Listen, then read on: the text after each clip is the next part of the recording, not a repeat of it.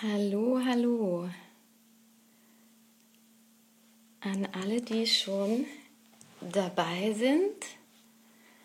Mm, es ist ja noch kurz vor sechs. Deshalb, oh, hallo, jetzt kommen schon die ersten rein. Und da ist auch Maisa. Ich kann dich entweder einladen oder du kannst so ein, ein äh, Request schicken, dann kann ich dich mit reinholen. Mal sehen. Ich hole dich mal, yes. Hol dich mal rein.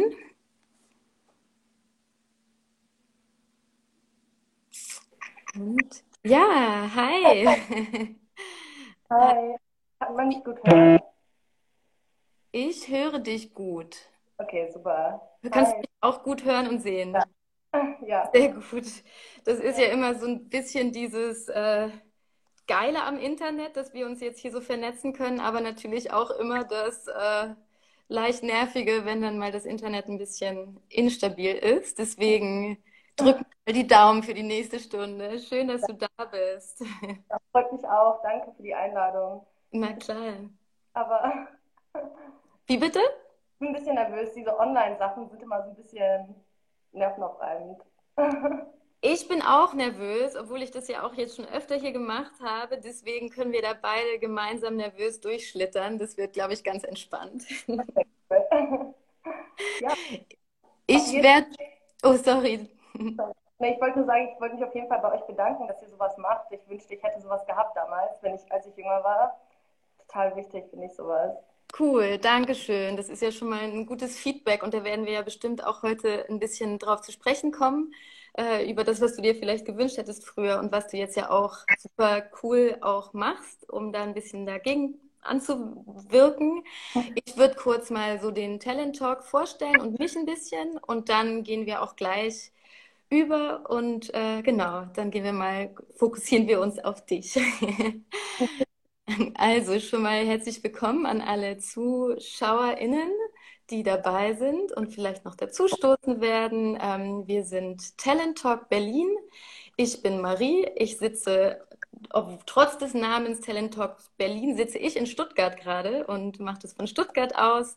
Ähm, ich bin jetzt seit September mit im Team und genau, wir machen hier diese Talks, um unterschiedliche Berufe vorzustellen, ähm, auch zu, vorzustellen, wie viele unterschiedliche Möglichkeiten es gibt, auch an diese Berufe irgendwie ranzukommen, wie viele verschiedene Werdegänge es gibt. Es gibt einfach nicht nur geradlinige äh, und ganz unterschiedliche Möglichkeiten, dahin zu kommen, wo man irgendwann ist. Und wir versuchen halt vor allem auch ein bisschen Repräsentation und Identifikation zu schaffen, die es vielleicht sonst in der oft ja sehr weißen Medienlandschaft einfach so äh, da ist.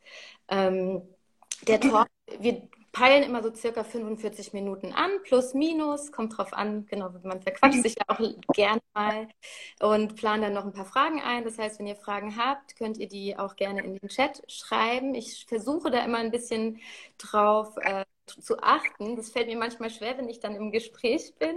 Äh, deswegen, wenn ihr zum Schluss bleibt, passt es auch, wenn ihr dann zum Schluss die Fragen stellt. Und äh, ja, ich würde sagen, wir fangen mal an. Wir versuchen das immer so ein bisschen ähm, chronologisch äh, aufzu, aufzu, anzufangen. äh, erstmal natürlich herzlich willkommen. Wir haben jetzt ja schon uns Hallo gesagt. Ich habe hier heute ähm, Maisa Lee Hedheb zu Besuch als Gästin, eine Filmemacherin.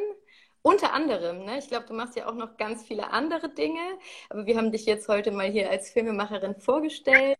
Und genau, vielleicht möchtest du erstmal noch ein bisschen dazu sagen, so wer du bist, wenn du magst, wie alt du bist und wie du dich so vielleicht selber bezeichnest auch in deinem Beruf. Und dann gehen wir mal ein bisschen in deine Kindheit und äh, fangen mal an, wo das alles begonnen hat. Okay. Ja, also ich bin Maisa Lihetab. Ähm, ich bin 27 Jahre alt, ähm, würde mich als Filmemacherin und ähm, Kuratorin bezeichnen. Ähm, genau, und schreibe auch gerne in dem Bereich, weil wir müssen ja unsere eigenen Storys schreiben, damit wir die auch machen können. Genau, ja. Ja, cool. Dann habe ich das ja schon mal ganz richtig gemacht. ähm, dann würde ich mal einfach anfangen mit genau, wo bist du, wo bist du aufgewachsen? Einfach mal so ein bisschen zu gucken, so was ist so dein, dein Background, wo bist du aufgewachsen, wie wurdest du sozialisiert, wenn du magst, ein bisschen irgendwie familiär zu erzählen und äh, vielleicht so deine, die so Preschool-Time ein bisschen vielleicht zu erzählen, was du da so erlebt hast und was du da für Wünsche vielleicht und Träume schon hattest. Mhm. Äh, genau, also ich bin in Rüdinghausen geboren damals, ähm, sind dann aber auch schon schnell wieder weggezogen nach Mahl. Äh, einer der Gründe war auch, dass ähm, unser Haus angezündet wurde, als meine Mutter schwanger mit mir war, weil wir die einzigen Leute mit einem Fraktionshintergrund waren in der Gegend. Ähm, genau, und dann bin ich in Mahl aufgewachsen. Ich glaube, das sagt nicht vielen was, aber da wird der Grimme-Preis verliehen, also der deutsche Filmfernsehpreis, aber eben kennt es keiner. äh, bin vielleicht in der richtigen Stadt äh, äh, groß geworden. Mhm. Ähm, genau, und ähm, dann ein bisschen über meine Schulzeit. Oder vor der Schule, ne? Genau. Genau, also wie war, wie war das so bei dir zu Hause zum Beispiel, wenn du sagst, also dein, dein, jetzt bist du ja voll so im Film-Ding. Mhm. Hast du zum Beispiel früher als Kind, habt ihr Filme geschaut? Bist du ins Kino gegangen? Also sowas interessiert mich da immer. Ja. Ähm, genau, also ich bin die älteste von fünf Geschwistern. Ähm, und ähm, genau mit meiner Mutter groß geworden und mit meinem Vater. Und mein Vater war eigentlich die Person, die am meisten Filme geschaut hat. Ähm, das war auch der einzige Kontaktpunkt, den ich mit meinem Vater hatte, weil halt er hat die Filme geschaut und ich durfte mitgucken. Und ähm, ich erinnere mich an den ersten Film, den ich gesehen habe, war Psycho. Oh. und ähm, ja, mein Vater hatte irgendwie nichts dagegen, den zu schauen. Und ähm, habe dann auch in dem Alter angefangen, Gruselgeschichten zu schreiben, also auch schon mit sechs. Ich kann mich noch an meine erste Kurzgeschichte erinnern. Ähm, und zum Nachhinein weiß ich auch, warum ich, glaube ich, eher Horrorgeschichten geschrieben habe. Ich glaube, ähm, naja, also mein Vater war halt ziemlich äh, gewalttätig und nicht der beste äh, Vater, den man sich, glaube ich, vorstellen kann. Für mich war das, glaube ich, so ein bisschen so ein Fluchtort, äh, eben meine eigenen Horrorgeschichten zu erzählen, um aus dem realen Horror zu entfliehen. Und da habe ich halt irgendwie auch äh, angefangen, mich mehr auch für Bücher zu interessieren. Und meine Mutter hat halt auch schon früh mich zur äh, Bücherei geschickt als Kind, ähm, dass ich halt öfter dort bin und mich dort beschäftige. Und das finde ich halt auch super. Dafür bin ich ihr super dankbar, dass sie mich halt früh dorthin geschickt hat. Und dort habe ich halt eben viele Bücher gelesen und ich wünschte, ich könnte noch so viele Bücher lesen, wie ich irgendwie als Kind gelesen habe. Früher hat man ja irgendwie fünf Bücher in einer Woche gelesen. Jetzt ja. Mehr. Ähm, und das war halt auf jeden Fall auch so. Also für mich war glaube ich, Geschichten immer so eine Art Zufluchtsort und so ein Safe Space. Mhm. Ob es halt eben Gruselgeschichten waren oder andere tragische Geschichten, aber trotzdem hat mich das irgendwie, habe ich mich dann besser gefühlt. Mhm. Und das war gleich auch mit der Gründe, warum ich selbst irgendwann auch Geschichten erzählen wollte, weil ich wusste, dass es irgendwie so ein Heilmittel sein kann, auch für andere Menschen. Klar, also als Kind habe ich das nicht gedacht, ich wusste nicht, dass ich so, aber genau, das war so einer mit der Gründe oder wie es angefangen hat. Und dann ähm, war ich auch früh beim lokalen Fernsehen, den wir bei uns Mal hatten, mit 10, 12. Ähm, das, war, das waren meistens so Ferien, ähm, wie nennt man das, Ferienspaß für Kinder, ähm, wo ich dann viel war. Und dort habe ich dann halt auch meinen ersten Kontakt mit Kamera und ähm, Reportagen und sowas gehabt, wo wir dann halt so kleine Sachen gedreht haben. Genau, ja, so hat so ungefähr bin ich in die Richtung gekommen. Mhm. Also ja echt schon total früh auch irgendwie halt ja so das Bedürfnis gehabt, dich da so kreativ auch ein bisschen auszudrücken und auch interessant, was du erzählst mit dieser Zuflucht in so Geschichten ist, glaube ich, auch wahrscheinlich war das für dich dann ein sehr wichtiger, wichtig, wichtiger äh, und ja noch kein so ein Berufsziel, sondern irgendwie so ein Teil von deinem Alltag wahrscheinlich dann. Ne? Genau, das war wirklich für mich so, ja, einfach so weg auszuschalten und mhm. ähm, genau, ja. Und ich habe das aber auch, ich habe mir natürlich äh, deinen dein Lebenslauf auch angeschaut und dich recherchiert und da nämlich ähm, gesehen, dass du schon so früh auch eigentlich aktiv so Arbeitserfahrungen gesammelt hast oder Praktika gemacht hast und er auch tatsächlich schon so im im Filmbereich, hattest, also wie, wie ist es da so zustande gekommen? Also du warst ja irgendwann wahrscheinlich in der Schule.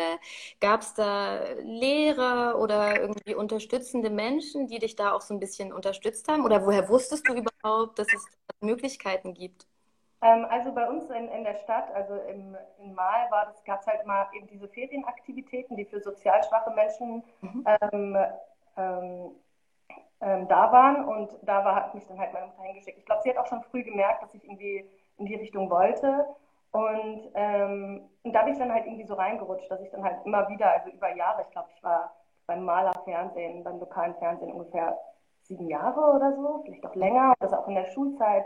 Aber ich würde nicht sagen, dass die Schule oder die Schulzeit mich da irgendwie hingehend motiviert hat, motiviert hat weil das war es überhaupt nicht.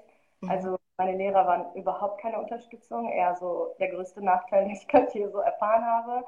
Ähm, ich war halt auch ADHS als Kind, also sehr mhm. auffällig, äh, so wie die es halt beschrieben haben, ähm, was ich glaube eigentlich ganz normal ist, mhm. Kinder laut und ähm, vielleicht ein bisschen anders zu sein und ähm, Kinder nicht direkt irgendwie in so eine Schublade zu stecken, aber ich musste dann halt auch deswegen auch früh Medikamente nehmen, eben auf den Druck der Lehrer, also Ritalin und natürlich, meine Mutter ist jetzt auch mit Migrationshintergrund und hat halt damals auch die Sprache noch nicht verstanden. Das heißt, sie ist immer darauf eingegangen, was Lehrer sagen, eine autoritäre Person, also geht man darauf ein. Und das fand ich halt sehr schade, dass die Lehrer das so dahingehend halt so ausgenutzt haben.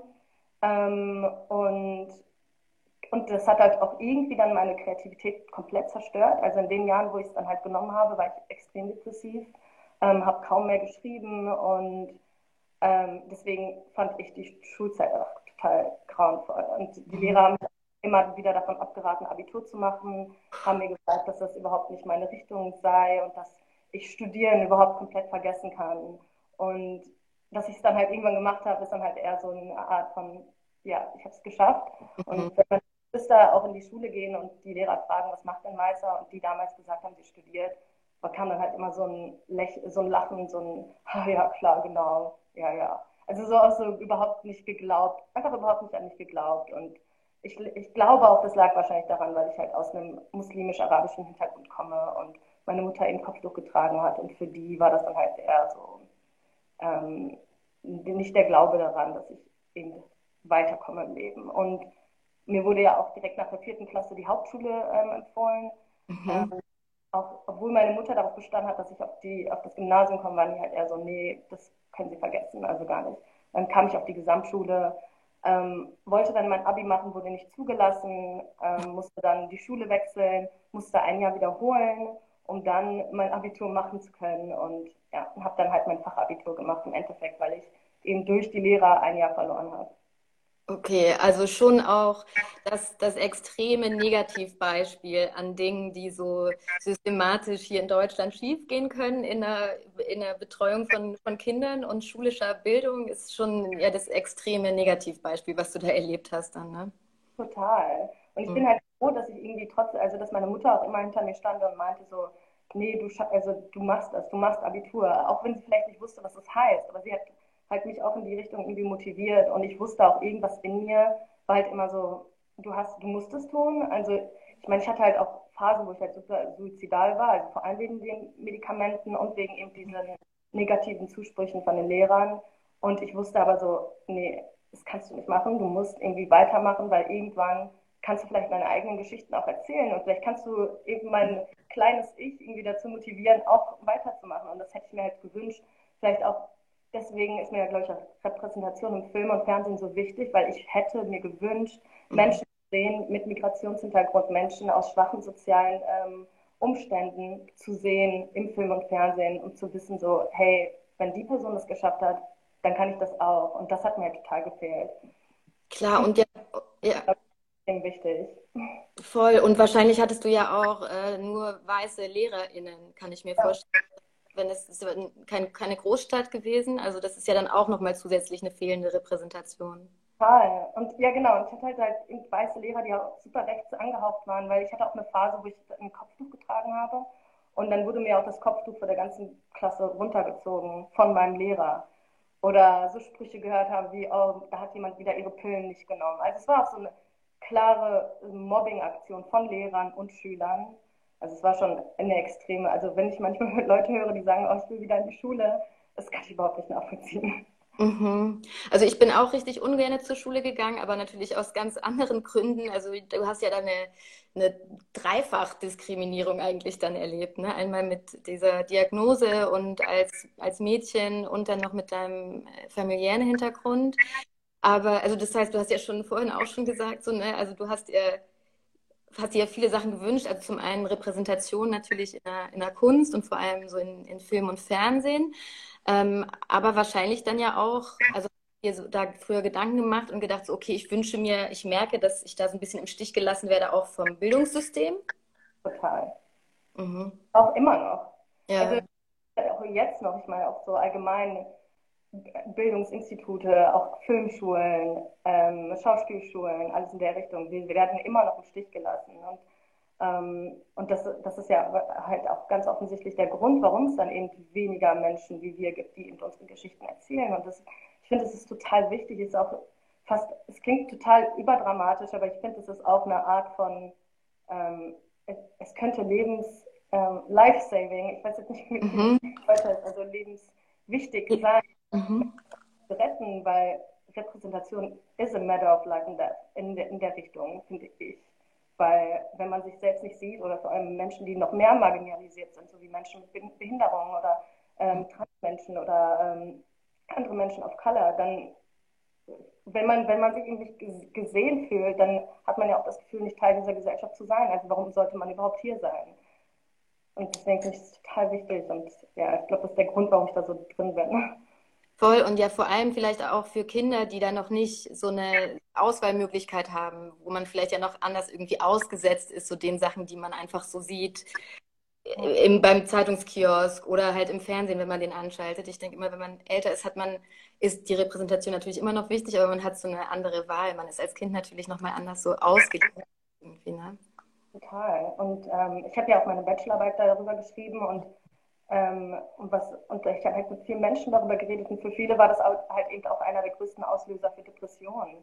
Mhm. Weil, also wie, also wie ich gerade gesagt habe, ja eben, weil man sich nicht als Teil fühlt. Und das sorgt ja dann auch wiederum um mehr über, also es sorgt ja dafür für mehr Diskriminierung, wenn, also von deinen Mitschülern ja auch, allem so ich mit arabischem Hintergrund und dann, wenn Araber natürlich, so wie sie dargestellt werden im Fernsehen, wird es ja nochmal reprodu reproduziert in den Klassen und ja, ja, ist einfach so, ja. Gut, das heißt, du hast da ja tatsächlich irgendwie da nicht so eine einfache Zeit gehabt, aber ja gleichzeitig irgendwie gut unterstützt durch deine Mutter.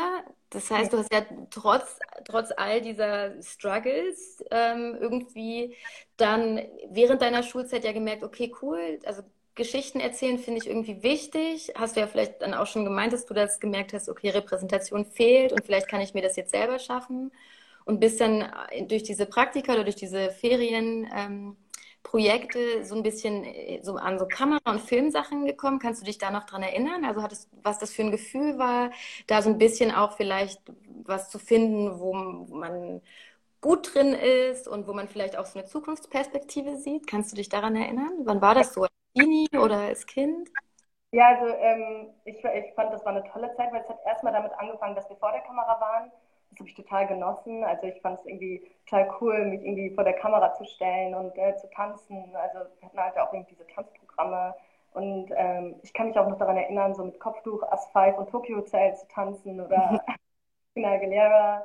Und danach hatten wir dann irgendwie ja diese Projekte, dass wir selbst ähm, uns ähm, äh, Themen ausdenken durften. Und das fand ich halt cool, weil ich konnte, ich durfte mich halt komplett kreativ ausleben und und wir haben dann halt dafür gesorgt, dass es ja dann auch am Ende ausgestrahlt wurde. Und das war schon so einer der Momente, wo ich wusste, ich will auf jeden Fall in die Richtung. Ich dachte immer, ich will Schauspielerin werden. Wollte ich auch.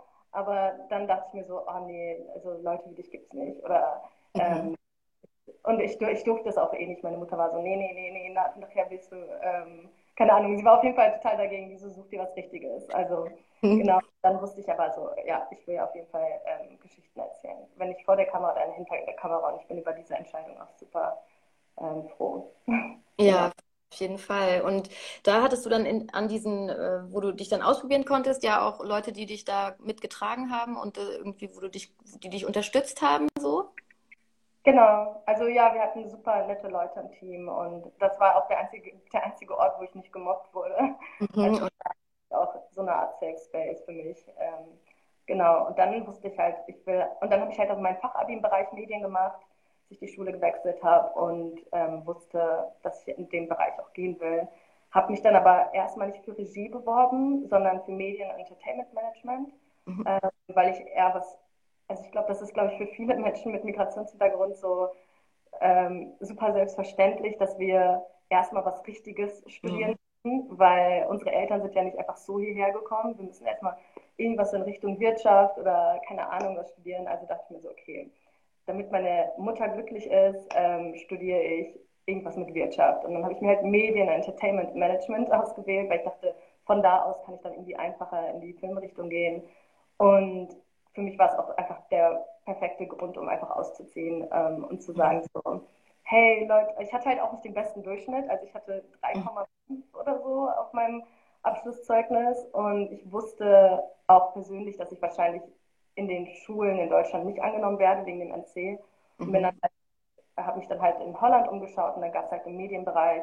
Und das war halt dann der perfekte Grund, ja, das Land zu verlassen, auch mein Englisch zu verbessern. Und ähm, ja, genau. Das war auf jeden Fall für mich ein entscheidender Punkt, weil ich immer wusste, also meine Mutter ähm, ist halt äh, super religiös oder traditionell und sie hat halt immer gesagt, so, nee, du kannst auf keinen Fall ausziehen. Also du kannst erst ausziehen, wenn du verheiratet bist.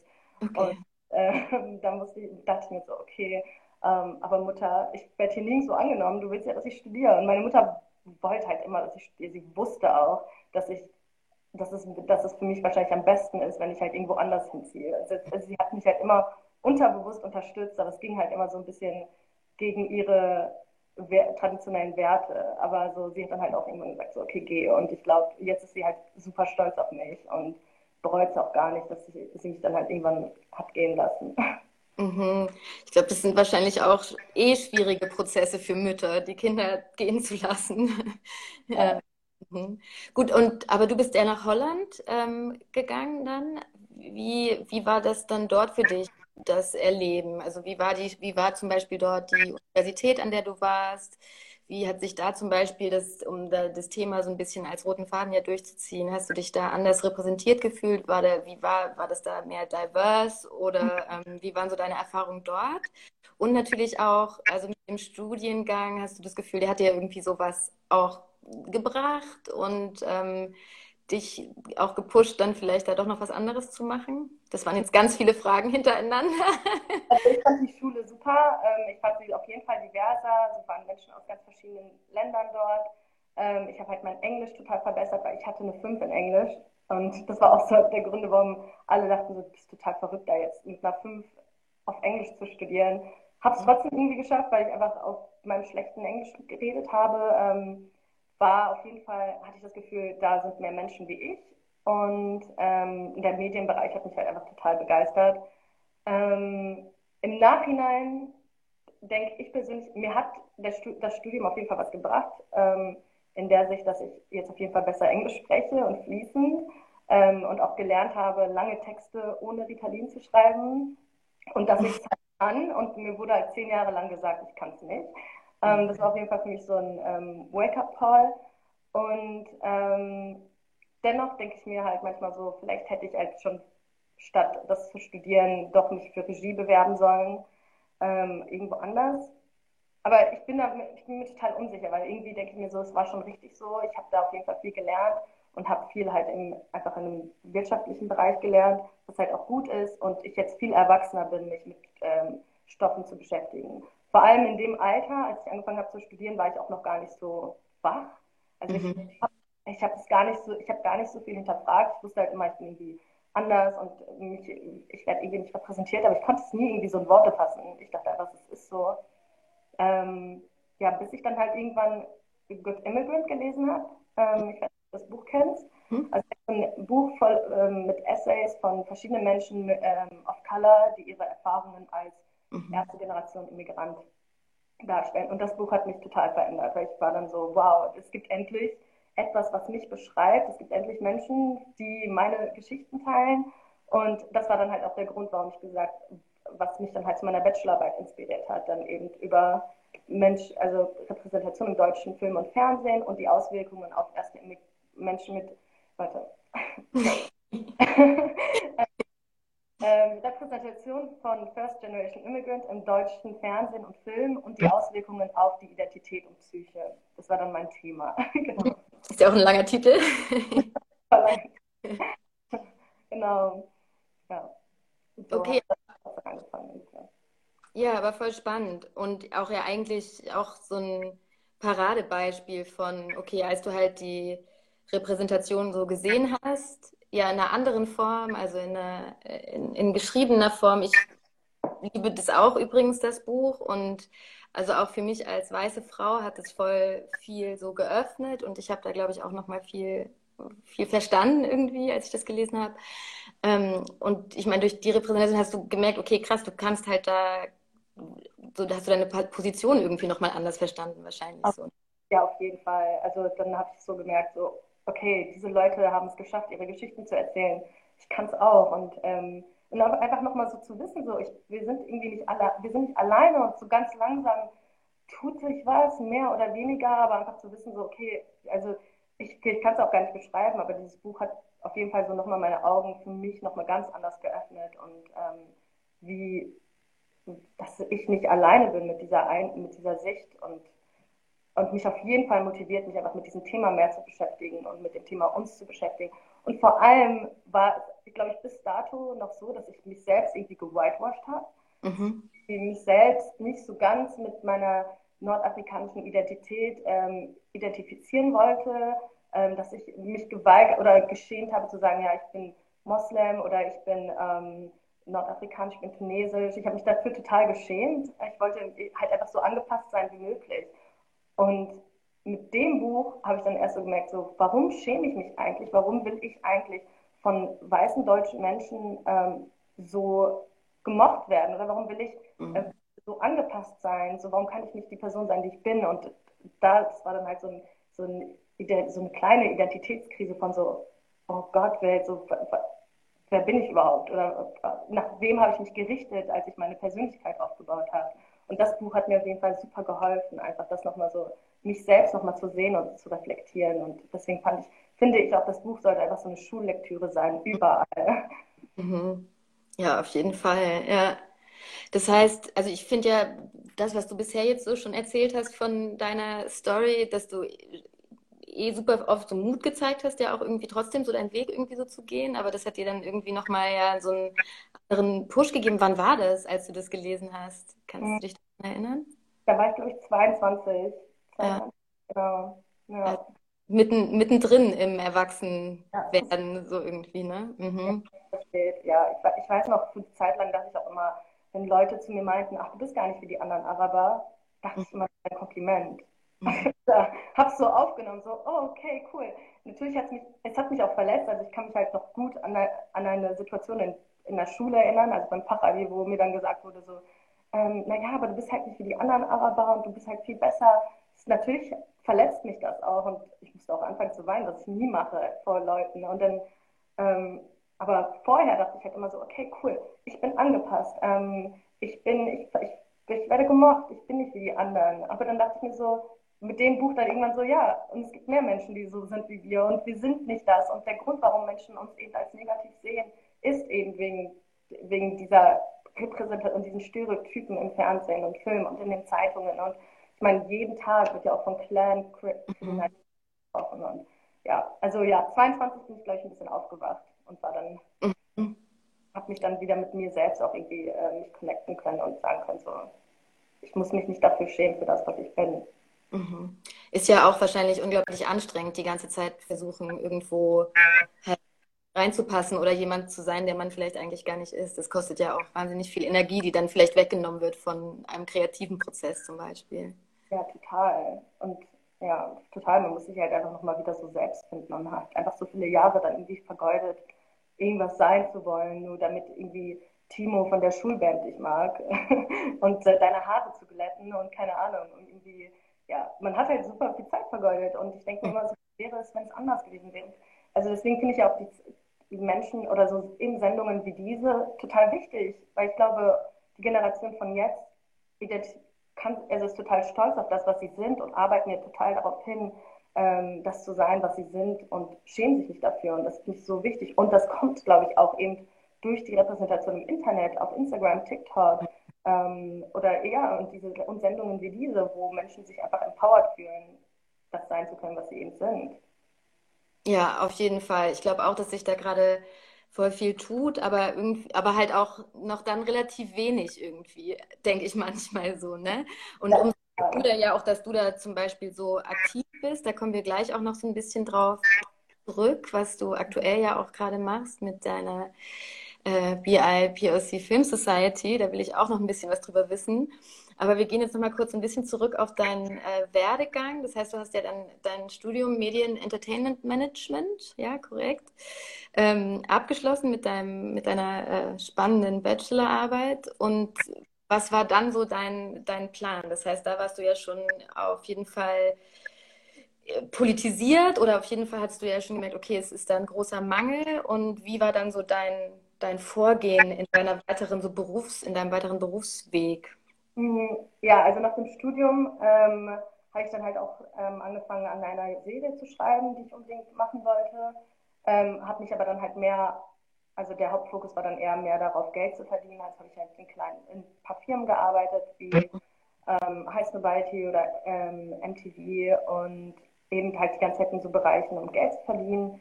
Und dann war der Fokus ein bisschen weg von meiner, von meiner eigenen Story, die ich eigentlich machen wollte. Ähm, und genau, das war dann ungefähr so 2017, 2018. Ähm, und genau, und ähm, was war jetzt die Frage, wie ich jetzt. Ja, wie, wie, du jetzt auch überhaupt so ein bisschen deinen weiteren beruflichen Werdegang äh, gestaltet hast. Also auch mhm. zum Beispiel deine eigene Filme auch zu machen. Ja, ähm, genau. Ähm, ja, das hat dann halt. Ähm, also als ich dann irgendwann nicht mehr gearbeitet habe, ähm, dann habe ich mich halt als Freelancer angemeldet und über Kontakte habe ich dann halt ähm, so kleine Jobs bekommen. Also über Joni Laser, ist ein guter Freund von mir, der auch Regisseur ist und auch eine Art Mentor für mich ist. Ähm, hat mir dann halt irgendwie auch so weitere Kontakte gegeben, irgendwie kleine Sachen zu machen. Also zum Beispiel habe ich dann halt an ähm, Musikvideos assistiert oder ähm, ich habe für Peaches ähm, Videos ähm, organisiert und ähm, so kam ich dann halt in diese Richtung rein, dass ich dann danach mehr und mehr so kleine Aufträge bekommen habe trotzdem nicht genug, um irgendwie halt davon zu leben, ähm, was mich dann halt auch wieder dazu gebracht hat, eben halt andere Jobs anzunehmen, die überhaupt nichts mit der Richtung zu tun haben oder auch irgendwann Hartz IV zu bekommen, um mich irgendwie über Wasser zu halten und dann gleichzeitig meine eigenen Sachen wieder auf meine eigenen Sachen zu fokussieren. Aber der Fokus nach, nach dem Studium war, glaube ich, erstmal einfach das Networken, also Leute kennenzulernen, ähm, darüber dann irgendwie kleine Jobs zu bekommen und ja, genau, so, so war das dann ungefähr. Und ja, ich glaube, die Frage war ungefähr. Mhm. Weil ich glaube, das ist ja immer so ein bisschen das Ding. Also ich war selber ganz kurz an der HF in Potsdam für Produktion, aber habe da tatsächlich nur drei Monate verbracht und habe das dann abgebrochen.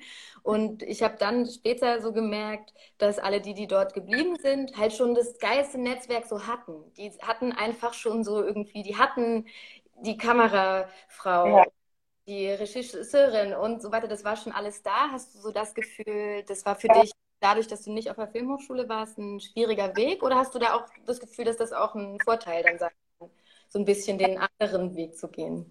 Mhm. Also für mich persönlich war das halt so, ähm, ich wollte eigentlich nie auf die Filmschule. Also das wusste ich von Anfang an, dass ich das überhaupt nicht machen will. Ähm, bis ich dann eben Juni Laser kennengelernt habe und er mir gesagt hat, du musst es machen, weil sonst bekommst du eben diese Förderungen nicht und diese Kontakte. Ich dachte, ähm, und ich habe das Gefühl, ich habe genug Kontakte, vielleicht nicht die wichtigen alten weißen Männerkontakte, die mhm. man braucht, wie ich jetzt merke. Ähm, und habe mich dann halt auch an diesen Filmschulen beworben und habe mich auch unter anderem auch an der HFF beworben. Mhm. Oh, jetzt höre ich dich gerade nicht. 20 Minuten, äh, 20 Prozent Akku.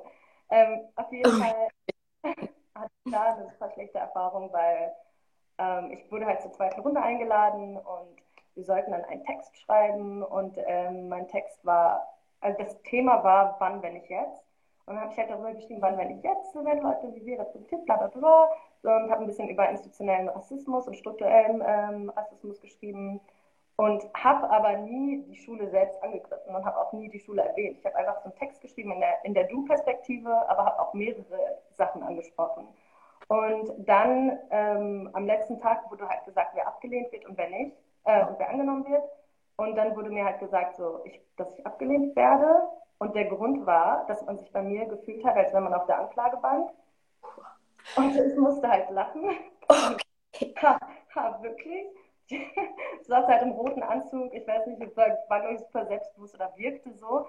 Ähm, und dann, weil ich glaube ich so gelacht habe, war dann halt der Professor total angepisst und meinte so, ja, also Meister, da brauchen Sie auch gar nicht lachen. Ihr Film, den Sie gestern gedreht haben, war der schlechteste Film, den ich in meinem Leben je gesehen habe.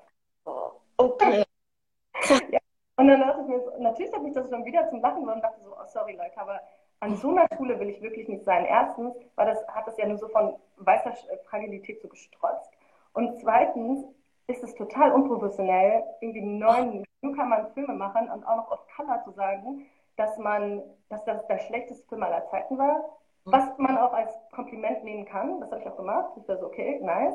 Aber dennoch fand ich das total unprofessionell. Und dann auch noch eine braune Frau zu sagen, man fühlte sich wie auf der Anklagebank, äh, mich so aggressiv darzustellen. Und jeder, der den Text gelesen hat, hat halt gelesen, es war null ein Angriff, überhaupt nicht. Es war einfach ein allgemeiner Angriff die Strukturen, die eben in Deutschland herrschen. Und das würde auch jeder mhm. weiße, weiße Mensch auch direkt erkennen und verstehen und mhm. zustimmen. Und ja, und danach habe ich mir halt gesagt, eigentlich will ich überhaupt nichts mit diesen Schulen zu tun haben. Es ja. nervt halt nur, dass wir eben diese Institution brauchen, um halt eben an diese Gelder zu kommen. Und jetzt gerade bin ich ja auch im Förderprozess und bewerbe mich für Förderungen für ähm, Kurzfilme, die ich mit ein paar Kollegen mache, äh, Kolleginnen mache. Und man merkt halt immer wieder, dass halt auch das Medienboard oder andere Förderstellen halt sagen, mhm. welcher Filmschule sind sie denn? Und ähm, äh, keine Ahnung, also da merkt man halt direkt, man ist da schon so, da, da ist dann wieder schon eine neue Tür zu. Und, halt, und da muss ich halt was ändern. Ich muss mein Handy aufladen. Na klar. Ja, das ist äh, total problematisch. Ich meine, das, was du gerade erzählst von diesem Professor, das ist ja äh, absolut exemplarisch für Rassismus in Deutschland. Also auch dieses sich angegriffen fühlen und da vielleicht nicht dann irgendwie auch drüber nachzudenken, was denn irgendwie da an Strukturen vielleicht so falsch läuft. Und natürlich so dieses System, dass so Filmhochschule der einzige Weg ist, ist ja auch, finde ich, nicht nur oldschool, weil es gibt ja auch diese ganzen anderen Möglichkeiten und man kann auch wahnsinnig gut ja auch Berufserfahrungen sammeln. Oldschool und aber auch natürlich dann wieder, und ich will da jetzt gar nicht so sehr in die politische Sache reingehen, aber ein klassistisches Problem ja auch. Ne? Ich meine, es kann sich ja auch nicht jeder leisten, halt ähm, Vollzeit an der Kunsthochschule zu studieren. So, das ist, kommt ja auch dann immer noch mit dazu. Deswegen oh, und die ja auch, da die Systeme sich hoffentlich ein bisschen aufbrechen werden. Ja, ich meine, auch die DFFB geht ja davon aus, dass man halt, wenn man, also, oder verlangt ja von den Studenten, keinen anderen Job anzunehmen mhm. oder nebenbei zu arbeiten, wenn man studiert. Und wer kann sich das leisten? Mhm. Ja, und ich denke und ich hoffe, dass sich das halt irgendwie ändert, vor allem mit einem Film wie Futo 3, wo man sieht, dass Filme auch ohne Filmschulkontakte ähm, irgendwie so einen Erfolg erzielen und dass es vielleicht Förderer oder die Entscheider auch irgendwie dazu motiviert, solche Filme von Menschen ohne Schulhintergrund, also Uni-Hintergrund irgendwie auch zu fördern. Ja, und vor allem jetzt gerade in der Zeit, wo ja auch äh, so der Zugang zu technischen Möglichkeiten oder irgendwelchen Tools ja viel niederschwelliger geworden ist. Ich habe so ja. das Gefühl, so die ganzen noch jüngeren Leute als jetzt wir, die können alle schon Videos schneiden, Videos produzieren und eine Kamera führen. Da ist ja der Zugang schon mal ganz anders durch auch Social Media und Smartphones und so. Siehst du das als, als, als eine positive Entwicklung? Also, dass sozusagen jede oder jeder jetzt auch da andere Möglichkeiten hat, selber da kreativ zu arbeiten?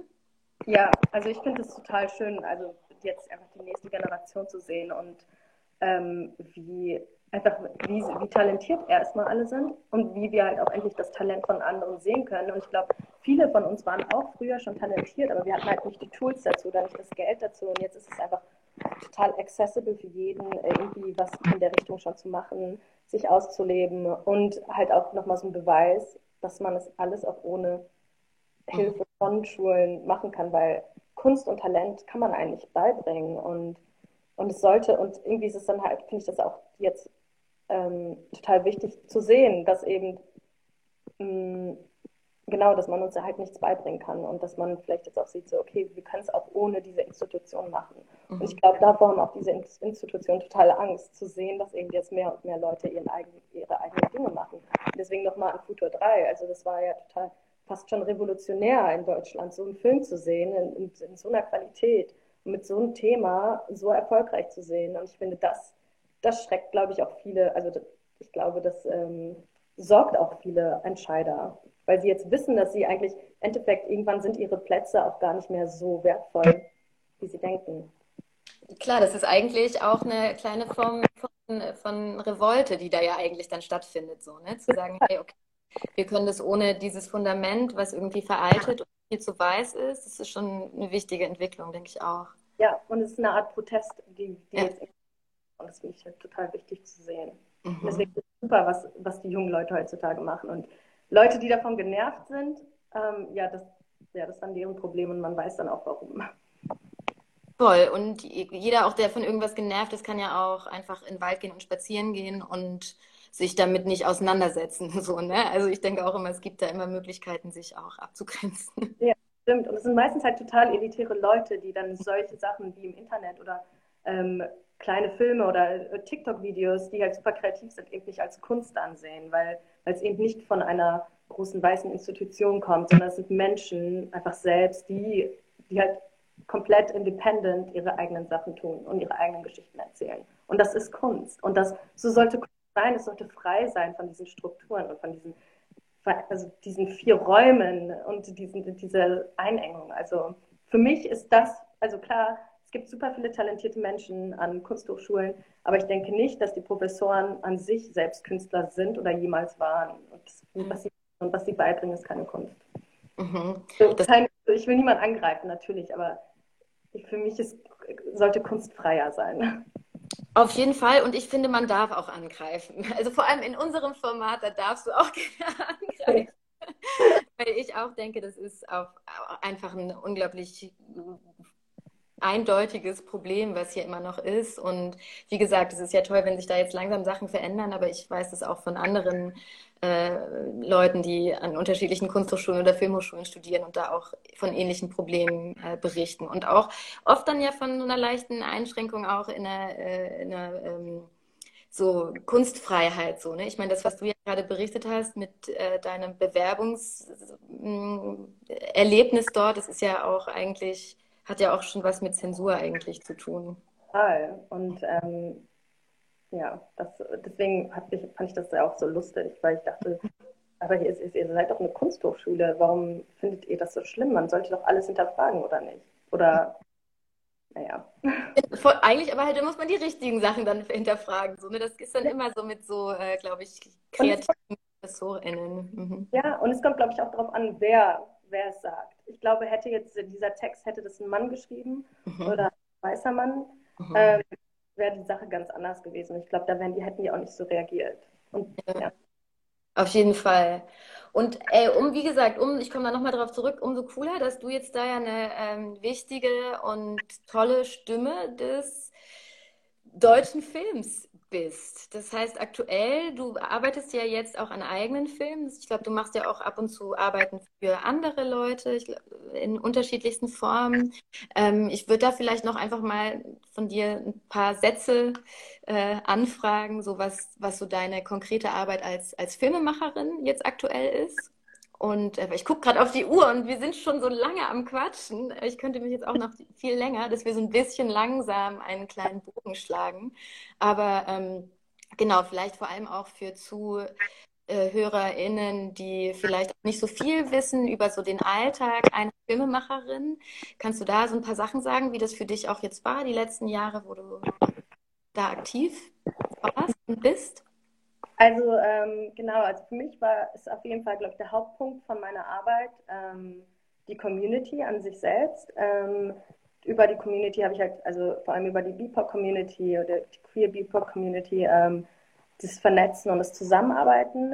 Dadurch ist halt, entsteht halt komplett äh, total viel. Ähm, und es ist meistens halt total über Zufall, eben über Kontakte. Jemand braucht ein Musikvideo, ähm, jemand braucht einen Kameraassistent, solche Sachen. so hat, so hat sich das entwickelt und entwickelt sich das auch bis heute noch. Und ähm, vor allem jetzt auch eben mit meinem Kollektiv. Ich hatte ja auch vorher ein andere, ähm, das Classic Minority Presents war früher auch eigentlich eine ähm, Filmreihe mit QA. Das habe ich damals alleine geführt. Und darüber habe ich halt auch nochmal Leute kennengelernt. Und, ähm, und als ich dann Bebop Film Society gegründet habe, hat, haben sich dadurch auch nochmal kleine Sachen ähm, entwickelt. Auf jeden Fall, jetzt schweife ich auch total ab, ähm, ähm, arbeite ich gerade an zwei Kurzfilmen ähm, mit, einer, mit zwei verschiedenen Gruppen und einem Langfilm mit einer Freundin ähm, und schreiben gerade ein Drehbuch. Und so der Alltag sieht eigentlich meistens so aus, äh, zum Beispiel für, ein, für den einen Kurzfilm und für den Langfilm seit August sind wir eigentlich in der Arbeit von Förderungen beantragen. Und das ist halt immer total viel Arbeit, Finanzierungsplan, wo bewirbt man sich, ähm, das Projekt beschreiben. Da, und dann muss man es halt an verschiedenen ähm, äh, Förderungsstellen aus, rausschicken und jeder will ja nochmal einen ganz anderen Finanzierungsplan. Also geht so meistens die Zeit darauf, was ich sehr schade finde. Ähm, man kann natürlich auch Sachen einfach ohne Förderung machen, also auch komplett unbezahlt. Ähm, nur fühle ich mich persönlich meistens unwohl, das eher unbezahlt zu machen, weil ich jetzt nicht, vor allem wenn ich jetzt Regisseurin bin, möchte ich nicht, dass meine SchauspielerInnen mhm. äh, umsonst oder für nichts arbeiten. Aber ich kann verstehen, wie man es macht. Ich habe es auch damals gemacht, als ich meinen ersten Kurzfilm, meine ersten zwei Kurzfilme gedreht habe. Und wenn man das richtige Team hat und alle super Bock drauf haben, ist es auch voll schön. Ähm, aber ich bin, glaube ich, jetzt an dem Punkt, wo wir eben halt eben diese Gelder brauchen. Und der Meisteralltag geht halt darauf, ähm, auf Drehbuch schreiben und ähm, genau. Und jetzt gerade sind wir in der Castingphase für unseren Kurzfilm und wegen Corona läuft es nicht so gut. Das machen wir alles über Video. Ja, genau. Aber das ist auf jeden Fall der aufregendste Teil, ist glaube ich der Casting-Teil für mich persönlich. Ah ja, cool. Warum ist das? Weil man da super viele spannende Leute trifft oder? Äh, ja, ja Fall. Also einfach auch, also jetzt bei diesem Film war es halt super spannend. Also wir haben halt einen ähm, weißen ähm, Ost-Berliner gesucht für eine Rolle. Es ging, geht um eine interracial, queere interracial Relationship. Mhm. Und wir haben, also wenn wir, als wir das Drehbuch geschrieben haben, Lamin hat das Drehbuch geschrieben, Lamin Leroy. Und ähm, als wir das, den Charakter uns vorgestellt haben, war es halt komplett anders, als was eben dann die Schauspieler uns mitbringen. Und jeder Schauspieler, Schauspieler hat halt eine komplett andere ähm, also, äh, Interpretation von dem Charakter. Und das finde ich halt total spannend, weil es sich wiederum dazu inspiriert, den Charakter eben noch mehr dimensionaler zu gestalten. Und das, glaube ich, ist so mein Lieblingspart an dem Job vor allem, ja. Vor allem jetzt auch in der Corona-Zeit, es war auch einfach schön, einfach mal wieder neue Gesichter zu sehen. Na klar. Und kannst du da, kannst du da gut loslassen? Also ich kann mir auch vorstellen, dass äh, wenn man, also ich kenne das ja selber, wenn man manchmal so ein, ein, Buch liest und das wird dann verfilmt und auf einmal sehen die ganz anders aus, als man sich vorgestellt hat. Da musst du ja in deinem Prozess äh, auch gut loslassen können. Kannst ja. du, kannst das, du das? Ja, das war auf jeden Fall jetzt bei diesem Projekt hatten wir halt eine Person fest und das war Nico Ehrenthal und ähm, er hat halt die Rolle so gespielt, wie also er hat, er kam halt direkt schon während dem ähm, ähm, Schreibprozess war er halt schon dabei. Das heißt, die Rolle mhm. wird so mehr oder weniger an ihn angepasst. Ähm, und dann musste er halt aus ähm, Gründen, also wegen anderen Jobs, musste er halt raus, weil er nach Liechtenstein gezogen ist. Und dann war es halt super schwierig, ähm, nicht, also von diesem Gedanken wegzukommen, dass wir jetzt eben andere Schauspieler haben, die eben die Rolle spielen, aber dass wir halt davon wegkommen müssen, uns immer Nico vorzustellen in dieser Rolle. Ah, aber er ist nicht wie Nico oder er macht es nicht so gut wie Nico. Und da wir halt total wegkommen und das war auf jeden Fall am Anfang eine krasse Herausforderung und aber danach, also mit der Zeit ging es auch und wir mussten uns aber immer wieder sagen, also im Team mussten wir uns immer sagen, hey Leute, äh, die Kritik, die wir da gerade ausgesprochen haben, ist glaube ich nur, weil diese Person nicht Nico ist. okay. Erinnern.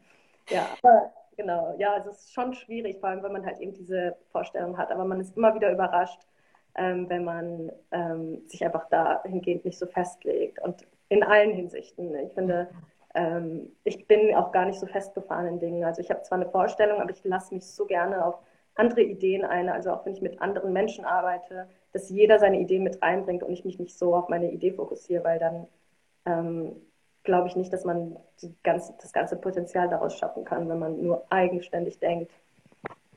Auf jeden Fall kann das, ist, glaube ich, auch einer der größten Mehrwerte in, im Zusammenleben, wenn man das, wenn man das schafft. Auf ja, jeden Fall. Mhm. Und dann, äh, genau, hast du ja mit anderen Leuten, glaube ich, zusammen die BIPOC Film Society gegründet. Was ich da so spannend dran finde, vor allem jetzt, nachdem ich fast schon eine Stunde mit dir geredet habe, ist, dass das so halt so eigentlich die logische Konsequenz so ist aus allem dem, was du so erlebt hast, hast mhm. du gemerkt, okay, da funktioniert ganz vieles nicht und ich habe da, mir wurden da so viele Steine in den Weg gelegt und irgendwie hast du da ja eine Form von Lösungsansatz jetzt so geschaffen. Magst du da noch kurz ein bisschen was drüber erzählen, wie, da, wie ihr auch jetzt gerade agiert oder was ihr äh, aktiv gerade so macht? Mhm. Ähm, genau, also wir sind halt auf die Idee gekommen, es zu gründen, eben weil ich Classic Minority Präsenz vorher hatte, aber alleinig habe ich es damals mit einem damaligen Freund gegründet, weil wir halt wussten, okay, ähm, wir müssen halt irgendwie für uns selbst ein Kollektiv schaffen, wo wir uns gegenseitig unterstützen können, weil, wir, weil uns sonst kein anderer hilft. Ähm, und das war auch direkt ein großer Erfolg. Also wir hatten mehrere, also wir haben es im April gegründet und haben dann halt schon in den ersten Monaten irgendwie ausverkaufte ähm, Shows gehabt, also Kinovorstellungen, QAs und ähm, Partys. Und das auch in der Pandemie, also es war halt super. Mhm. Ich weiß nicht, ob es ausverkauft wäre, wenn nicht die Pandemie wäre, weil dann hätte man mehr Plätze. ähm, genau, und, ähm, und über Bebop Film Society haben sich eben auch vor allem dann mehrere Projekte auch ähm, entwickelt, also Musikvideo, mehrere Kurzfilme. Jeder im Team arbeitet auch an seinen eigenen Sachen. Ähm, wir sind jetzt ein Team von zehn Menschen, jeder in, verschiedenen, jeder in verschiedenen Bereichen und auch nicht alle aus dem Filmbereich, was ich halt super ähm, ähm, schön finde, dass wir halt, weil verschiedene Sichten dazukommen. Und genau, und jetzt gerade ähm, arbeiten wir an einem, planen wir auch ein Instagram Live-Interview zu machen mit verschiedenen Filmemachern ähm, im März, äh, MacherInnen und aus verschiedenen Bereichen oder auch anderen Filmfestivals und vor allem wollen wir halt auch mit anderen lokalen Kollektiven ähm, uns vernetzen. Und genau. Und so der Fokus von Deeper Film Society ist einmal das Vernetzen mit anderen äh, FilmemacherInnen in Deutschland, ähm, andere Menschen, die Interesse haben, mit uns zu arbeiten, ähm, die Arbeiten von nicht ähm, mit Menschen, also die, die, Mitarbeit von Menschen, ähm, die ihre Filme vorstellen wollen, aber keine Plattform haben, Mhm. Ähm, also vor allem Menschen zu repräsentieren, die sonst nicht die Fläche haben. Und genau das war eigentlich einer mit der, mit der Gründe, warum es gegründet wird. Einfach Menschen halt eine Weich, Weitreiche und eine, ähm, genau, weitreiches Kind. Oh, jetzt glaube ich schon so. ja. Nee, alles, alles gut und verständlich bisher. Ähm, ja, richtig äh, toll. Und ihr seid, ihr habt so eure Base in Berlin, aber seid auch nicht so ortsgebunden, oder? Genau, also wir sind alle in Berlin, aber ähm, haben jetzt auch mit dem Kollektiv ähm, in London, planen wir jetzt auch ein Event im Sommer, so eine Art Festival. Ähm, also wir sind in Berlin, aber können natürlich, also arbeiten wir noch. Vor allem jetzt in Corona-Zeit ist sowieso alles online, also sind wir international. ja. ja, cool. Äh, richtig, alles richtig spannend. Ich könnte auch jetzt, wie gesagt, schon noch viel, viel länger noch mit dir quatschen. Es sind auch so viele Themen, die immer nur so dann halb angeschnitten werden in diesem kürzeren Format.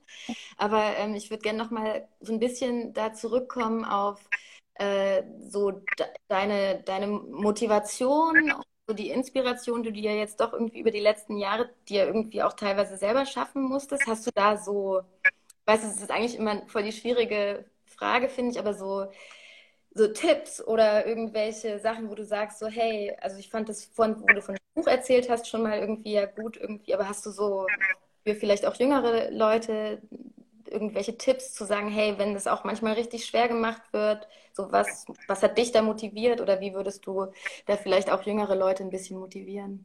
Ähm, also ich, ähm, ich glaube, ich würde mir das sagen, was ich mir selbst erzählt gesagt habe als Kind, ähm, dass ich dass du einfach weitermachen sollst mit dem, also klar, also das, das, was dir gerade passiert und wie schlimm auch manchmal die Kindheit sein kann und, ähm, und dich auch so depressiv machen kann, finde ich, ähm, hat mir ja sehr stark geholfen, mir immer wieder zu sagen, wenn du, du kannst dich jetzt nicht, ähm, keine Ahnung, dich zum Beispiel umbringen, das, du kannst es jetzt nicht machen, weil irgendwann willst du ja irgendwie die Plattform haben, deine eigenen Geschichten erzählen zu können du musst ja irgendwie am Leben bleiben oder du musst ja irgendwie weitermachen und dich nicht irgendwie weiter runterdrücken lassen, weil sonst ist, was du ja erzählen willst, nicht nach vorne und kommt nicht nach außen. Ähm, ich glaube, das war für mich persönlich so die größte Motivation, einfach zu wissen, irgendwann bin ich älter, irgendwann bin ich hier raus und irgendwann sind diese Probleme nicht mehr präsent und wirklich daran auch zu glauben, weil irgendwann bist du nicht mehr in dieser Umgebung und du kannst irgendwann auch wirklich aus dieser Umgebung raus, hoffentlich. Und, ähm, und einfach dich irgendwie, also vor allem online zu vernetzen und zu wissen, okay, ich bin nicht alleine mit diesem Problem, es gibt noch andere und das hat mir halt immer wieder geholfen, zu wissen, so, ich bin nicht alleine. Und klar, ich mhm. habe damals nicht gewusst, aber ich wusste, ähm, irgendwann kommt man da durch und irgendwann weißt du, also kannst du diese Geschichten einfach weitertragen und motivierst andere, die eben in dem Moment sich genauso fühlen. Und ich ja. wünschte, hätte das jemand gesagt. Ähm, also ich finde es super wichtig, einfach zu wissen, so, du musst weitermachen. Weil diese Leute, die dich irgendwie weiterhin unterdrücken, deine Lehrer und die, die, die ähm, das, was du eben siehst im Fernsehen, im Film, das ist, die, diese Menschen wollen nicht, dass wir weitermachen. Und diese Menschen wollen uns ja noch, und dann ist es ja einfach strukturelle Unterdrückung. Man will uns nicht nach vorne lassen. Und das ist genau die Revolution, die wir jetzt brauchen. Wir machen aber trotzdem weiter. Wir müssen weitermachen. Und das genau, dass die eben nicht gewinnen. Mhm. Und das können wir nur zusammen. Und das sage ich immer wieder. Deswegen ist Community auch so wichtig. Ähm, und vor allem die Community von ähm, marginalisierten Menschen. Dass wir wirklich zusammenhalten und uns auch nicht als Competition sehen, sondern wirklich es zusammen nach vorne treiben und uns auch nicht gegenseitig wegen jedem kleinen ähm, Murks irgendwie runterziehen. Weil, und das ist es auch wieder, genau das wollen wir nicht. Und das sollten wir machen. Wir sollten einfach weiter alle zusammen die Stränge nach oben äh, ziehen oder tragen oder was man sagt. Ähm, genau, Community ist wirklich wichtig. Also man muss seine Leute finden und dann zusammen nach oben. Und wenn man oben ist, alle mit nach oben holen. Also ich fände es schade, wenn, wenn man es irgendwie schafft, irgendwie in diesen Institutionen reinzukommen, wenn man dann sein sein Potenzial nicht ausschöpft und dann nicht andere mit nach oben holt. Auf jeden Fall. Ey, das hast du jetzt so gut irgendwie zusammengefasst, dass ich eigentlich jetzt fast gar nicht mehr das Gespräch in eine andere Richtung lenken möchte, weil das äh, total bewegend und, und super true natürlich äh, ist, was du sagst. Und, und äh, ich da auch da das Gefühl habe, dass du hast dir ja auch deine Community gesucht. So, ne? Das war ja auch das, wo wir vorhin gemeint haben, was vielleicht als Kind noch schwieriger ist, wenn man ortsgebunden ist und mit der Familie. Und sobald man die Möglichkeit hat, sich auch seine Community halt suchen. Und genau. da auch echt durch äh, die ganze Online-Community gibt es da ja auch, wenn man vielleicht in einem kleinen Dorf irgendwo ist, eine andere Möglichkeit zu sehen, dass es auch Gleichgesinnte gibt. Ja, das war wichtig. Ja. Also ich würde, wie gesagt, ich würde es da jetzt so bei belassen, weil das so ein tolles so Schlusswort war von dir, aber ich äh, nee, richtig, richtig gut. Und ähm, ich habe auch das Gefühl, du kannst da auch toll einfach Leute mitreißen und ähm, bist bestimmt eine empowernde Person für viele junge Menschen, glaube ich. Dankeschön. Ihr auch. Ich bedanke mich auch nochmal für eure Arbeit. Wie gesagt, ich wünschte, wir hätten solche Sachen gehabt, als wir jünger waren. Das ist auf jeden Fall auch super nett von dir. Das ist äh, auch für uns immer schön zu hören, dass das so wahrgenommen wird. Ich habe jetzt während des Talks kamen super viele Herzen. Also so viele Herzen habe ich, glaube ich, in einem Live-Talk noch nie bekommen. Also die gelten oh. natürlich alle dir. Das ging hier so immer, wurde abgefeuert. Ich weiß nicht, ob du das auch siehst, wie so, ein, wie so eine Herzkanone. ähm, und ganz viele Herzen und Daumen hoch in den Comments. Ähm, Jetzt ist natürlich noch die Frage, ob jemand äh, Fragen hat an Maissa oder noch Kommentare loswerden möchte, ähm, dann wäre das jetzt die Möglichkeit. Aber ich habe auch das Gefühl, du hast alles so ausführlich und meine Fragen so gut beantwortet, dass da vielleicht gar kein Bedürfnis ist für eine ausführliche QA jetzt noch im Anschluss vom, von der Insta-Community. Nee, kommen nur Herzen noch dazu.